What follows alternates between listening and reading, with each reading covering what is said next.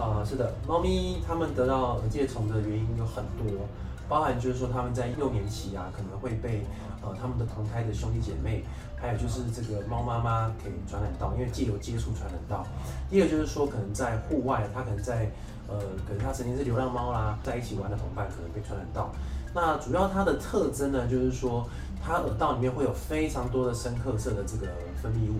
那此外呢，就是说可能它会合并像细菌性的或酵母菌型的这个二次性感染。第三个就是说啊，猫咪它的特征就是非常非常的痒，那痒到甚至受不了，它会抓破它的耳道的皮肤受伤，甚至呢它会抓到那个耳道的皮肤里面的皮下层，就是可能会造成微血管破裂出血。那这个时候会产生耳耳血肿，耳血肿的话就甚至它需要用一些呃外科的方式做引流啦，然后处理。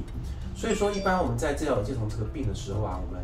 做法就是说，我们可能会用局部的呃滴剂去点在耳朵或者是背上啊去处理，然后另外就是说，家中可能是多猫环境、多猫家庭的话，必须群体的话，群体一起做治疗，这样才可以达到就是说的这个杜绝的效果。爱宝宠物保健专家关心您家毛宝贝的健康。